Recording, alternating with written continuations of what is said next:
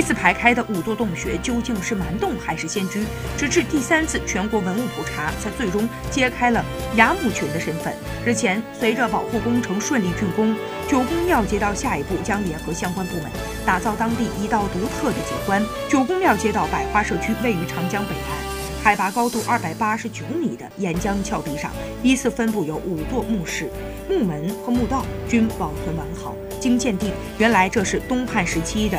崖墓群距今大约有一千八百多年的历史。尽管考古专家无法推断墓穴主人的身份，但综合地势选择、开凿方式和墓室设计来看，很可能是家族墓。